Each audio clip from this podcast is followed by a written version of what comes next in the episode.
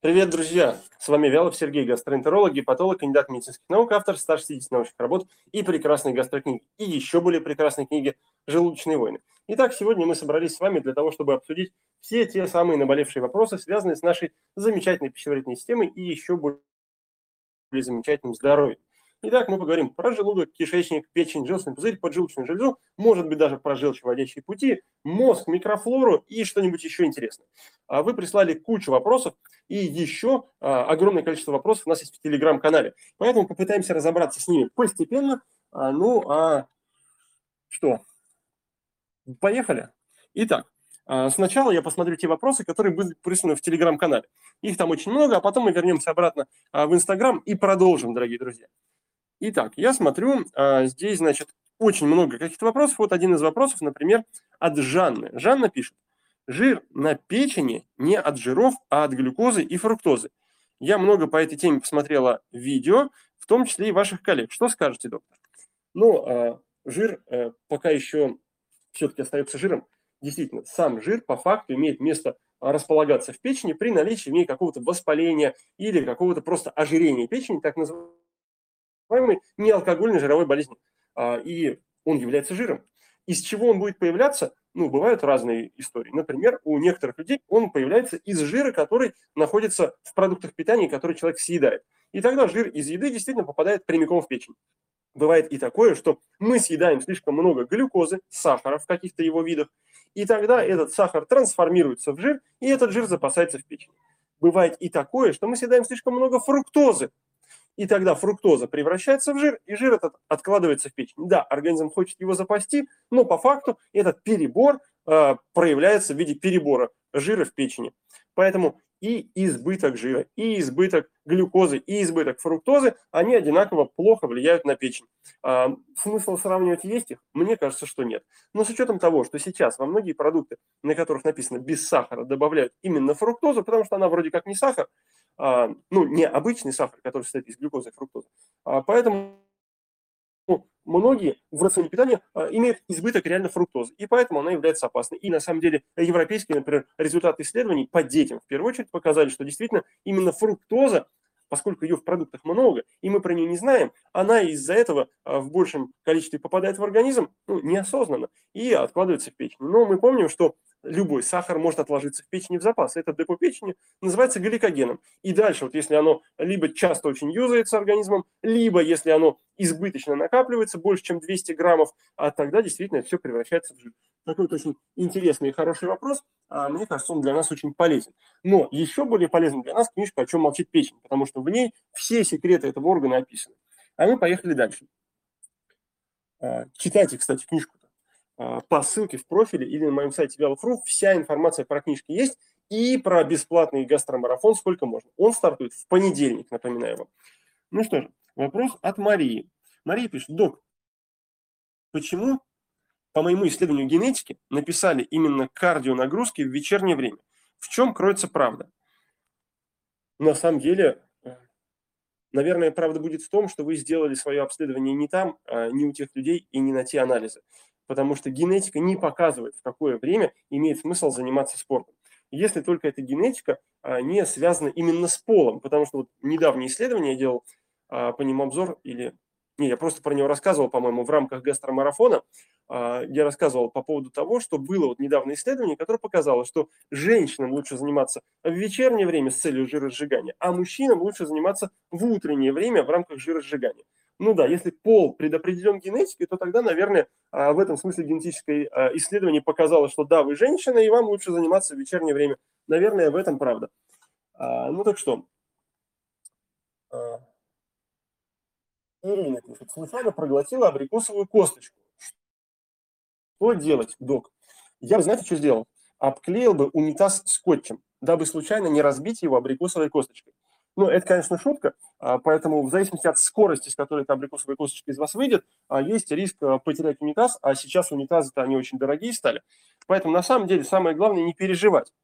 Не переживать. А да, абрикосовая косточка достаточно крупная, она, скорее всего, либо частично переварится и выйдет вполне в мелких каких-то осколках, а, либо она не очень переварится и выйдет крупным куском, а это будет достаточно дискомфортно, но ни, ни к чему не приведет и ничего не повредит. А вот. Ждать ее специально не стоит, но повод есть, чтобы просто проверить кишечник, так же, как если бы вы не проглатывали эту косточку. Так, прикольный вопрос. Зали... Короче, не прочитаю никак. Как исключить панкреатит, если биохимия альфа-амилаза, липаза в норме? А, ну, во-первых, по состоянию самого органа, потому что поджелудочная железа может быть разбита в хлам и порвана в лоскуты, а, но при этом более-менее работать. А может быть и наоборот, она вроде как прилично выглядит, а, но со своей нагрузкой не справляется и функцию свою не выполняет. Если она битком набита жиром или битком набита а, фиброзом, какими-нибудь рубцами. Я вот как раз сейчас пишу следующую книгу про желчный пузырь и про поджелудочную железу, друзья мои, и подробно об этом останавливаюсь. Может быть, выложу вам на тест кусочек из этой книжки. Ну, посмотрим, что получится. Поэтому надо не только определять, как она работает, но и определять ее структуру. Для этого нам нужны какие-то методы визуализации типа УЗИ, компьютерной томографии или МРТ, в зависимости от того, какой именно процесс мы подозреваем в поджелудочной железе. Итак, а вот а, Мария задает а, очень интересный вопрос. А сколько можно фруктов? Я люблю вишню, крыжовник, арбуз, могу много съесть. Вот смотрите, как раз именно на эти вопросы, сколько можно, мы отвечаем на абсолютно бесплатном гастромарафоне, который так и называется «Сколько можно?». По ссылке в профиле или на сайте Велфру присоединяйтесь, и там этот и другие вопросы, множество вопросов сразу разберем. Целую неделю будет продолжаться этот марафон. Ну так, Поехали дальше. А, и у нас есть вопрос от неизвестно от кого, потому что многоточие стоит в качестве ника. Здравствуйте, доктор. У меня антитела на хеликобактер меньше 15. Это ИФЕ. А, что это значит? Надо ли лечить? Это значит, что а, антител нет, и организм не сталкивался а, с хеликобактером ваш вообще, и это лишний раз подтверждает, что хеликобактер действительно не у всех. Соответственно, и лечить его в такой ситуации не надо. А, так. Джеки Вахно. Откуда мог возникнуть полип, если нет и не было хеликобактер? ИПП не пила. Но здесь требуется, безусловно, уточнение, потому что полип может возникать в разных местах. Например, полип может возникать на шее, а полип может возникать в желчном пузыре, полип может возникать, например, в желудке или же в кишечнике. Или, например, полип может возникать на шейке матки. Вот, в зависимости от того, где он находится, такие причины его и вызывают. И поэтому не обязательно, что он возникает именно от ИПП, а от них полипы-то вообще-то и не возникают. От них возникают фундальные полипы, а это другая категория полипов совершенно. И от хеликобактер тоже полипы не возникают. Поэтому, во-первых, в вашем вопросе кроется подвох, а во-вторых, в вашем вопросе не хватает уточнения, о каком именно месте идет речь, чтобы ну, конкретно вам на этот вопрос ответить. Поэтому поехали дальше. Вот Ирина пишет. Добрый вечер. Сегодня пришли анализы. Билирубин завышен. АСТ и АЛТ выше нормы. Это тоже все печеночные показатели. Соя тоже. Какие дальше обследования нужно делать? Ну, Ирина, вот это, конечно, подробно а, расписано все в книге, о чем молчит печень. Там прямо написано, если такой показатель повышен, что это значит? Если такой показатель повышен, что это значит? Если два этих показателя повышены, что делать дальше? И все следующие шаги тоже прописаны. И дальше вы определяете по этой книжке, о какой проблеме идет речь. В этой же книге написано, а, как эта проблема развивается, от чего она возникает, какие причины надо проверить. И в этой же книге написано, а, как это вылечить. Однако предостерегу вас, что повышение АЛТ и АСТ не всегда связано именно с печенью. Бывают и другие проблемы в организме, например, связанные с суставами или с мышцами, или, например, с кишечником, которые тоже могут приводить к повышению этих самых показателей. Особенно в сочетании с повышенным соя. Ведь соя говорит о воспалении в организме, которое находится где-то без уточнения в каком конкретном месте. И тогда, конечно, если АЛТ и АСТ повышены, то в первую очередь надо подумать о печени. Но это не обязательно она. Не обязательно она. Или, может быть, не только она. Потому что никто не запрещает иметь две проблемы. Например, проблему в печени плюс проблему в кишечнике. Или проблему в печени плюс проблему с мышцами или суставами. Поехали дальше. А, итак, вот Валентина пишет. Доктор, скажите, пожалуйста, хеликобактер обязательно нужно лечить антибиотиками? Валентина, дорогая, ну, смотрите, вообще можно лечить чем угодно хоть там этим, как его, а, медом, овном и гвоздями. Можно чем угодно лечить. Вопрос, насколько эффективно это будет. Можно пытаться вылечить водкой, чистым спиртом, прожигать желудок. Наверное, вместе с желудком в такой ситуации погибнет и хеликобактер. Поэтому этот метод, с одной стороны, можно назвать эффективным, да? но тогда мы потеряем желудок. Можно пытаться лечить какими-то травками, там, типа зверобоем, одуванчиком, чем-то еще. Но многие из них обладают гепатотоксичностью, вот как зверобой, например. И тогда а, вы точно посадите печень, но не факт, что избавитесь от хеликобактера. Можно пытаться пить какие-нибудь пробиотики а, в надежде выселить хеликобактер из вашего желудка.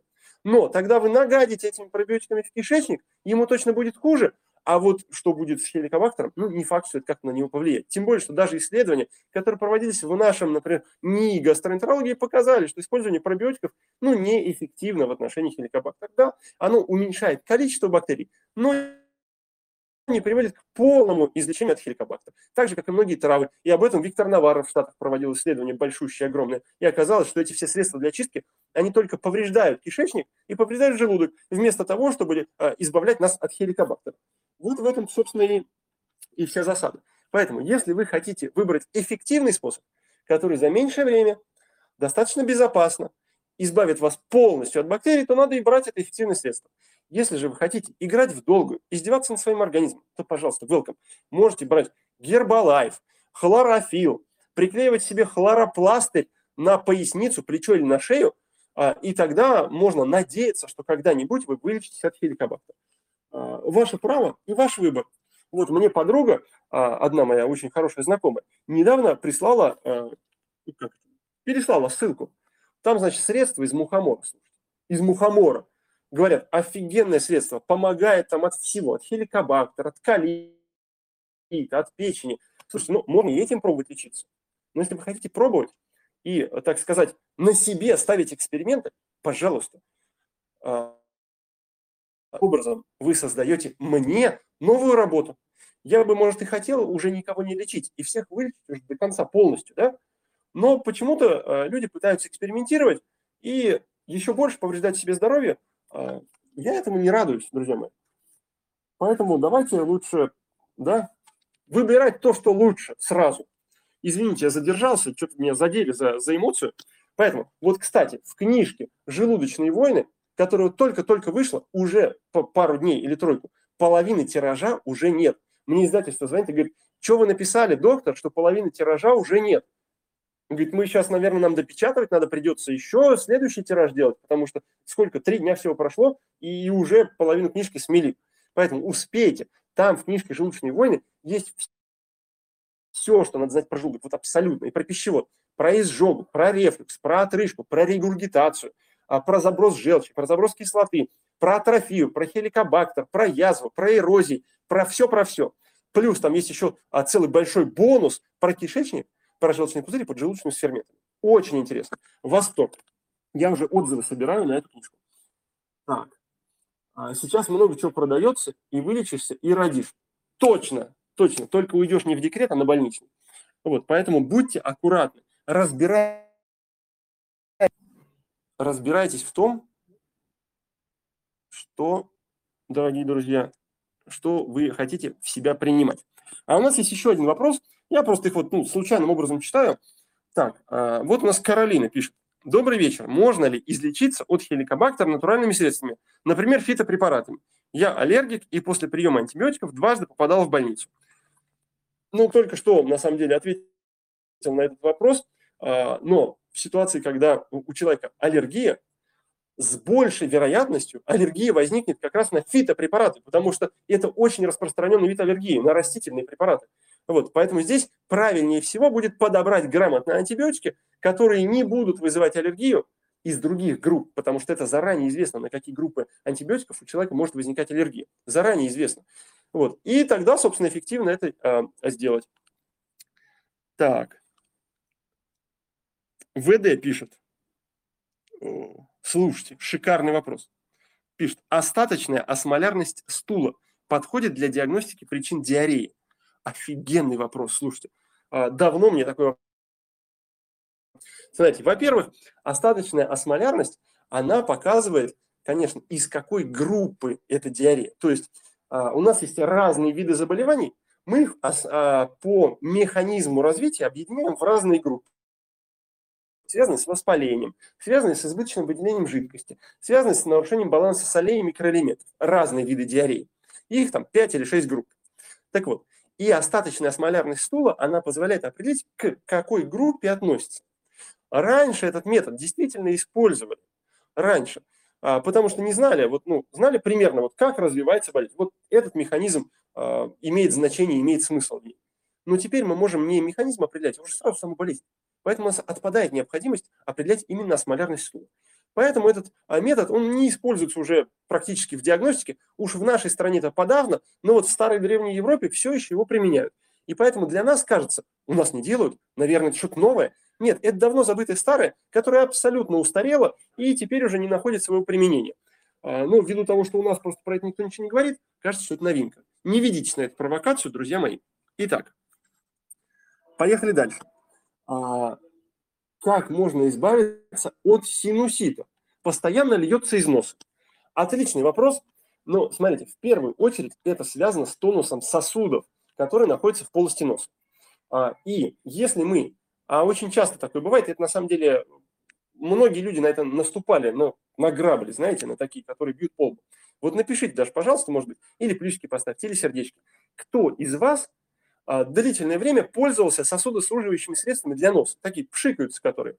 Вот. А, когда у человека постоянно льет из носа, обычно всегда подсаживаются на это средство.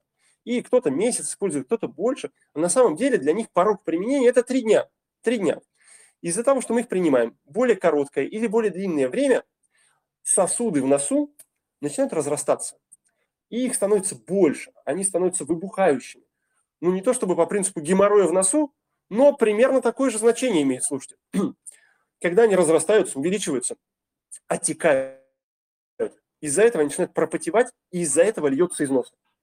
И вот тогда надо посмотреть в носовые ходы, верхний, средний и нижний, и увидеть, сильно там разрослись эти раковины носовые и сосуды или нет. Если сильно разрослись, то сори уже придется их либо прижигать, либо отрезать. Если не сильно, тогда есть средства, которые меняют сосудистую реакцию, их тоже забрызгивают в нос, и за неделю мы слезаем с этих а, сосудосуживающих средств, переходим на другие, неделю ими пользуемся, и потом слезаем из них. И иногда бывает, что есть какая-то инфекция хроническая в пазухах, в носовых пазухах. И тогда она дает большое количество слизи, ну, как борьба с инфекцией, организм выделяет большее количество слизи, поэтому он постоянно стекает. Вот, вот эти вещи надо отличить, и тогда, собственно, легко можно избавиться от этой проблемы. А, смотрите, я смотрю, вижу много вопросов про книжки. Я сам книжки не продаю, я их пишу. Пишу красиво, качественно, сам рисую туда картинки. Вот с книжкой «Желудочные войны» больше ста картинок я нарисовал сам. А дальше этим занимается издательство. Оно печатает это ссылочки для вас прикрепил на своем сайте Вялов.ру. Либо на сайт заходите Вялов.ру, там есть книжка, э, прямо написано «Книжки», и там все книжки вы найдете. И там же ссылка на марафон сколько можно. И на другие марафоны, потому что вот 18 числа, буквально через пару недель, мы стартуем новый офигенный гастромарафон, который называется «Железо и анемия». Наконец-то и с этим вопросом мы разберемся. Ну, можно по желанию подсдать анализы, и мы разберемся там, что можно есть с железом, что нельзя, какие таблетки пить, какие не пить, а где железо потребляется, где есть механизм, который сломан, где можно потерять и как проверить. Вот это вот все будем в деталях разбирать целую неделю. Там будут видеоматериалы, тестовые задания, задания для исполнения дома и обязательно чат, в котором мы будем все обсуждать. Поэтому изучите эту информацию тоже. Она на сайте, на моем есть, Вялов.ру или по ссылке в профиле. Многие уже присоединились и уже заранее готовятся к этому марафону. Так вот, а, значит, либо вы книжки можете просто загуглить, а, в Гугле написать там Вялов, там желудочные войны, или там на маркетплейсах, на каких на Wildberries, на Озоне, на Яндекс.Маркете, везде все есть, а, поэтому и доставка есть, поэтому с легкостью вы их найдете. Так, поехали дальше. А, если вы еще не подписаны на телеграм-канал, из которого я вот чередую вопросы, то обязательно подпишитесь. Телеграм-канал доктор Вялов.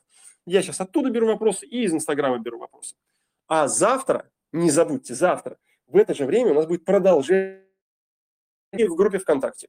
И там, и там везде называется доктор Вялов. Поэтому э, welcome с легкостью можете найти. Итак, вот Татьяна как раз пишет. Есть звук. Приобрела книгу «Желудочные войны». Начала читать. Очень много информации обо всех органах пищеварения. Классно. Читаю дальше. А, Валентина, люблю вас. А, Наталья пишет, доктор, почему после перенесенного острого панкреатита нельзя есть белокочанную капусту? О, можно есть белокочанную капусту после перенесенного панкреатита. Это извечная проблема, связанная с устаревшими диетами. А, Мануил Певзнер был офигенным доктором, но он жил в 1929 году. Тогда структура заболеваемости была совершенно другая. Причины у болезней были немножко иные.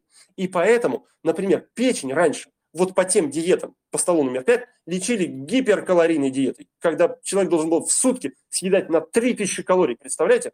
Потому что тогда в стране голод был и всякие другие моменты. На сегодняшний день это все абсолютно устарело морально. И мы используем совершенно иной подход в ограничениях к питанию. Но, а, или в, в добавках к питанию. Ну, тут разные опции существуют в зависимости от болячки. Поэтому, конечно, это все уже пересмотрено 10 раз но устаревшие листочки, устаревшие сайты и копирайтеры, которые переписывают из одного места в другое, к сожалению, создают вот эту дезинформацию. Конкретно белокочанная капуста при хроническом панкреатите или последствиях острого панкреатита разрешена, безусловно разрешена и даже полезна, потому что там есть витамин У, дорогие друзья, об этом у меня был пост, читайте подробнее. Так, итак, а,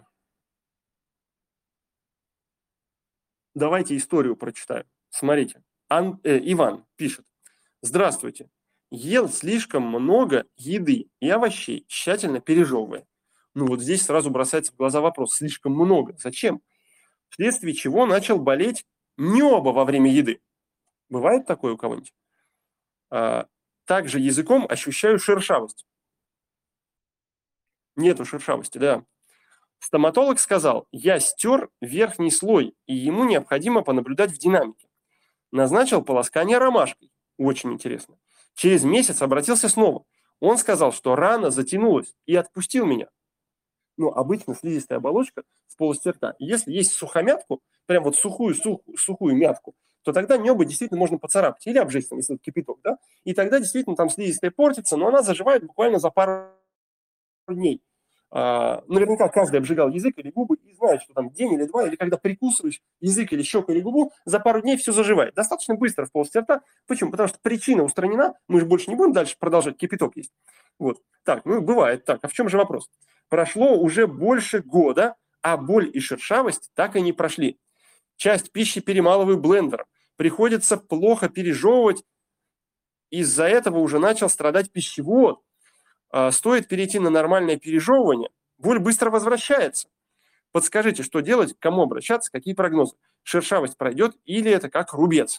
Ну, конечно, нет, это не рубец. Однозначно во рту рубцы абсолютно по-другому а, возникают. Если он возникает, рубец, а, то теряется чувствительность. А этот человек, э, Иван, да, Иван, он чувствует. Поэтому здесь, безусловно, надо посмотреть, потому что без посмотреть никак не решится. Возможно, это действительно связано с изменением самой слизистой. Возможно, эта история спровоцировала какое-то другое состояние.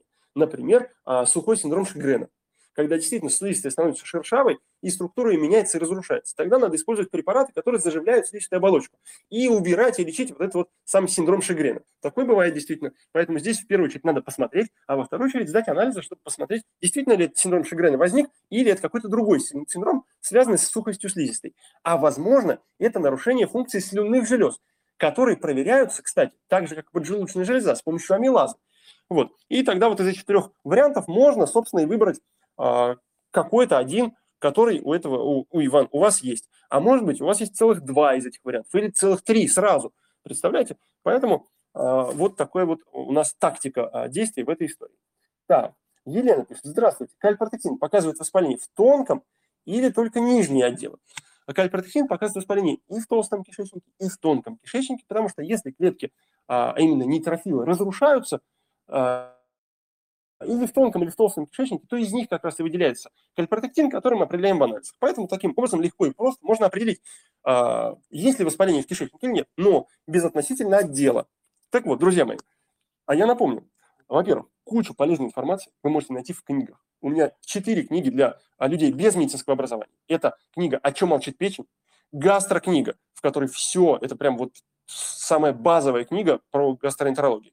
А дальше «Неотложная помощь», которые тоже про все состояния, которые в быту бывают. И, конечно, вот это а, желудочные войны. Я еще одну пишу. Кроме этого, у меня есть книжки для врачей,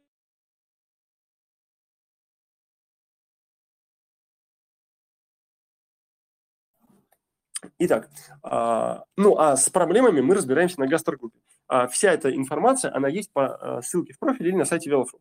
А мы поехали дальше. Вот Виктория пишет, можно ли понижать билирубин карвалолом? Можно понижать билирубин карвалолом, но только в одной единственной ситуации. Два условия. Первое условие, что билирубин действительно повышен. Действительно повышен. Ну, хотя бы там больше 40. Вот. И второе условие, если это повышение связано с синдромом Жильбера. Потому что в других ситуациях не сработает. Например, у человека цирроз, цирроз печени разваливается, там билирубин повышается из-за этого, а он такой, пойду накапаю себе корвалола, да? Накапал себе корвалола, чуток успокоился, и уже билирубин его не напрягает и не парит, и он такой, да, все нормально с билирубином, и запускает свою болячку. Вот. Итак, поехали дальше. Доктор Фатима спрашивает, может ли при гиперплазии антрального отдела желудка болеть слева под ребром и выше пупка? Может. Может. Но может быть и по другим причинам. Например, из-за кишечника. Или, например, может болеть само ребро. Разные варианты бывают. Так. Поехали дальше. Значит, для тех, кто не подписан на телеграм-канал доктор Вялов, говорю, подпишитесь. Там вы меня найдете. А, а в марафоне у нас прям целый чат там есть. Итак, а, смотрю следующий вопрос. Игорь вот пишет. Игорь пишет. Два врача ставят СРК, так как есть неоформленный стул утром и вечером. Бывает такое. А, но ничего не болит. А по римским критериям должна быть боль. Игорь, абсолютно верно. Если нет боли, то про синдром раздраженного кишечника речь не идет. Может идти речь в принципе о раздражении кишечника по той или иной причине. Но это не синдром раздраженного кишечника, потому что СРК предполагает наличие у человека боли. А если у него нет, то какой же это СРК? Так, сдал огромное количество обследований, колоноскопия, все в норме. Ничего не находят, кроме дуоденита, гастрита, недостаточности привратника. По биопсии э, ДНК, наверное, 12-перстная кишка, наверное, имелся в виду. Э, энтерит. Могут ли данные заболевания давать такие синдромы?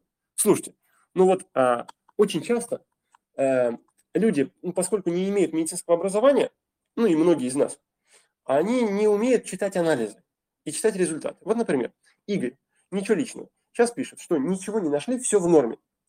Но если в анализах и в результатах написано энтерит, это воспаление, блин, тонкой кишки, как это все в норме? Не может быть такого, что все в норме. Есть энтерит, это воспаление тонкого кишечника.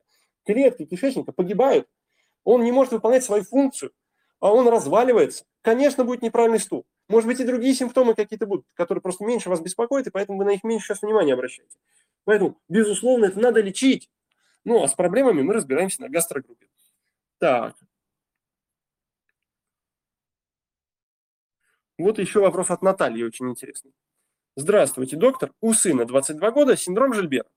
Раз в полгода приступы, сопровождающиеся сильной рвотой с желчью боли в животе справа или опоясывающий. Билирубин 40, 50, прямой 10. УЗИ без патологий. Назначили урсасан на 3 месяца. Позавчера опять приступ. ДЗ, диагноз, наверное, хронический гастрит. Острое, жирное, не ест. Не может. Чем лечить? Помогите, пожалуйста. Ну, во-первых, синдром Жильбера здесь ни при чем. Потому что он никогда не сопровождается приступами, тем более с рвотой и чем-то еще. Но, возможно, из-за него как раз билирубин повышается до 40-50 при наличии прямого до десятки. Об этом подробно написано в книге «О чем молчит печень». Но приступ 100% связан не с этим. А, да, вы тут указали по поводу жирного и острого. Э, это наводит, только наводит на мысли и предположения о том, что это может быть либо панкреатит, либо холецистит, либо а, какой-то участок, связанный с желчным пузырем и поджелудочной железой. Поэтому, а, наверное, надо проверять их. И, скорее всего, если речь идет о приступообразном характере, то есть всплески, потом спокойный период, всплеск, потом спокойный период, то, скорее всего, УЗИ не увидит, потому что орган еще не настолько развалился, чтобы показывать это прямо вот на УЗИ. А вот когда он будет не приступами, а постоянно, тогда будут, конечно, будут, конечно, изменения и на УЗИ. Поэтому здесь надо анализами проверять в первую очередь эти органы.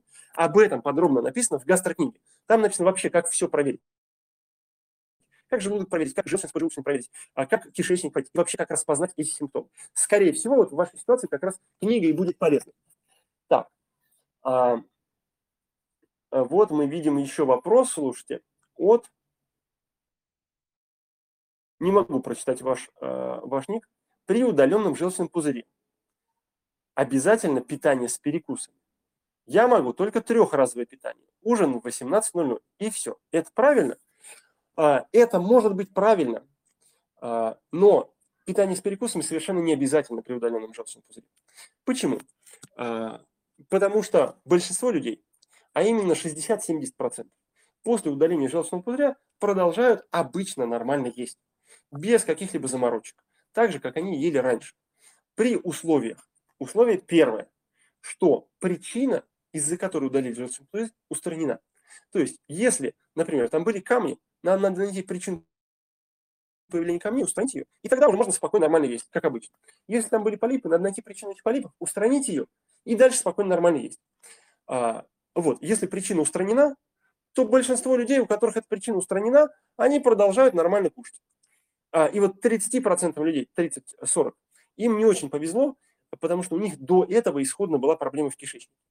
И вот если изначально проблема в кишечнике была, и человеку удалили пузырь, вот тогда возникают проблемы. Но они уже не будут решаться с помощью питания. Их надо решать, но уже устранить раздражение в кишечнике или воспаление в кишечнике. Тогда, вылечив эту проблему в кишечнике, можно будет обратно вернуться к нормальному питанию даже при удаленном желчном пузыре и не заморачиваться ни с перекусом, ни с чем-то еще. Вот такие дела, друзья. Итак, а, мы смотрим а, дальше. И вот Жанна пишет, мой вопрос сможете прочитать? Смогу и смог бы, если бы вы его сейчас сюда бы и закинули. Но назад отлистывать комментарии, слушайте, не смогу. А, без обид. Читаю только вниз. Так. Стейси Битл. Стейси Битл. Стоит ли бояться острого холецистита, если у меня дисгенезия желчеводящих путей? Желчность сокращается на 30% после пробного завтрака. Ну, здесь есть, конечно, нюансы, связанные с самим конкретным завтраком. Поэтому, может быть, он сегодня сокращается на 30, завтра на 50, а послезавтра на 70, а после, послезавтра может вообще не сократиться. Но а, бояться стоит острого холецистита. Почему? Потому что причины острого холецистита частично совпадают с причинами дискинезии желчеводящих путей. Но самое главное, чего надо бояться, это не холецистита, который является воспалением пузыря или там связанного с этим, с воспалением протоков, а бояться надо панкреатита. Потому что именно из-за того, что сокращение пузыря нарушены, там могут образовываться сгустки, не камни, а сгустки, которые могут неудачно улететь в проток и влететь в поджелудочную железу. Из-за этого, это одна из самых частых причин острого панкреатита. Из-за этого можно попасть реально в больницу. Поэтому, конечно, надо налаживать сокращение желчного пузыря, восстанавливать состав желчи, да, а, но не забыть про причины, потому что именно из-за причин все это зависит. А, если, например, мы сейчас наладим, наладим желчевыделение, изменим сейчас состав желчи, то через несколько дней или через недельку, или через пару недель состав может вернуться к обратно к исходному, просто потому что причина не устранена. Поэтому с проблемами пузыря и желудка или кишечника мы разбираемся на гастрогруппе. И это требует чуть большего анализа симптомов самих, действительно ли это дискинезия болит или нет, анализов и всего остального. Так. Нина спрашивает, доктор, гастрит 17, показатель 14, что это значит? Это значит, что гормоны желудка выделяются. А, к сожалению, а, без а, других деталей показатель именно самого гастрина 17 абсолютно бесполезен. Если только он не зашкаливает вверх или вниз. Если он меньше единицы, да, это серьезный показатель, который может говорить об атрофии. И если он там за двадцатку, тридцатку или за полтос, тогда это может говорить действительно о том, что есть тоже проблема в желудке серьезная уже. Так. Вера пишет, можно ли избавиться от хеликобактера, если пить чагу? Если пить чагу, можно избавиться от остатков своего здоровья. Потому что, конечно, этот э, чудо-гриб, а, он не приводит к восстановлению вашего здоровья, он приводит к восстановлению кошелька того человека, который вам продает. Поэтому думайте об этом, когда будете пить чагу. А если уж соберетесь ее заваривать, то обязательно заваривайте кипятком, кипятком. И томите в этом кипятке, подливая его каждый час, потому что остывать не должен. А каждый час подливайте кипяток хотя бы в течение суток, а лучше двое суток, чтобы вещества из чаги выделились. А потом вы берете эту чагу, вынимаете и трете на крупную терку. На крупную обязательно. Трете, а потом а, выбрасываете в унитаз, а раствор, который получился, выливаете тоже в унитаз. Потому что бесполезна эта история абсолютно. И для, как его, и для желудка, и для желудочного пузыря бесполезно, и для печени бесполезно. Может быть, знаете, для чего полезно? для кишечника. Потому что если не выбросить в унитаз а вот то, что вы натерли на а съесть, тогда вы получите неописуемо большое количество клетчатки, которая естественным путем в виде какашки выйдет из вас, обратно же в унитаз. А, но мне кажется, что это чуть менее полезно, чем еда, а, поэтому я все-таки являюсь сторонником того, чтобы лучше поесть клетчатки, чем вот так вот ее а, чудодейственным способом пытаться излечиться. Так, поехали дальше. Гималайскую соль, Лаура спрашивает, и морскую соль, которая продается в супермаркетах, можно использовать в еде и солить, например, суп или что-нибудь другое. Ну, если это пищевая гималайская соль и морская соль, то, наверное, да. А куда вы хотите ее использовать тогда, в другом случае, если не в еду?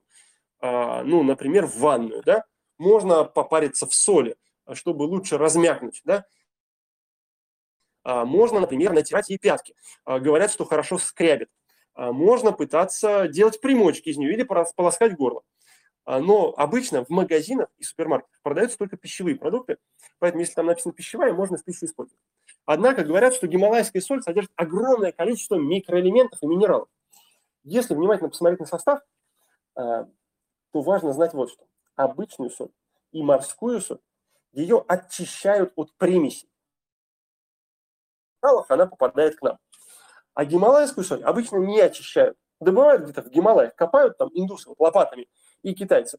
И прям со всеми примесями, которые только могут быть, они нам ее и привозят. И говорят, за счет этих примесей она сверхполезная.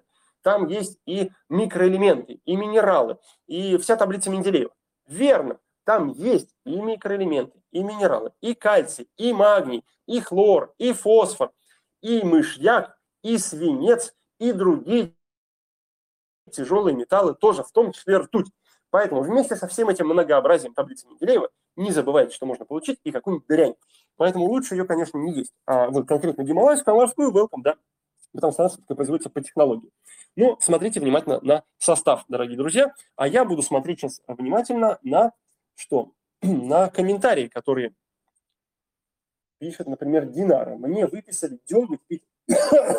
Извините, деготь пить от воспаления кишечника по капле три раза в день. Ну, слушайте, с таким же успехом можно, например, пить а, и разводить мазь Вишневского. Помните, такая была коричневая, вонючая мазь, а, потому что она пахла дегтем. Или дегтярное хозяйственное мыло. Что тоже, потрите на терочку, да, и там в салатик хорошо размыливается, и кишечник, наверное, тоже отмывается. Ну, конечно, это бред, дорогие друзья. Какой нафиг деготь? Ребята, поставьте сердечки я вам скажу какую-то ужасно интересную и очень важную мысль. Поставьте сердечки. Слушайте-ка, мы сейчас живем в 21 веке. Блин, в 21 веке мы пытаемся лечить что-то себя, восстанавливать дегтем, чагой, мухомором, хлорофилом с хлоропластырем. Серьезно? Конечно, не надо. У нас есть все современные достижения медицины. Супердиагностика, невероятные анализы, охренительная колоноскопия в HD с узким спектром света, капсулы, а, шикарные таблетки без побочных эффектов, от которых не вылазят волосы, не поносит, не тошнит или рвет.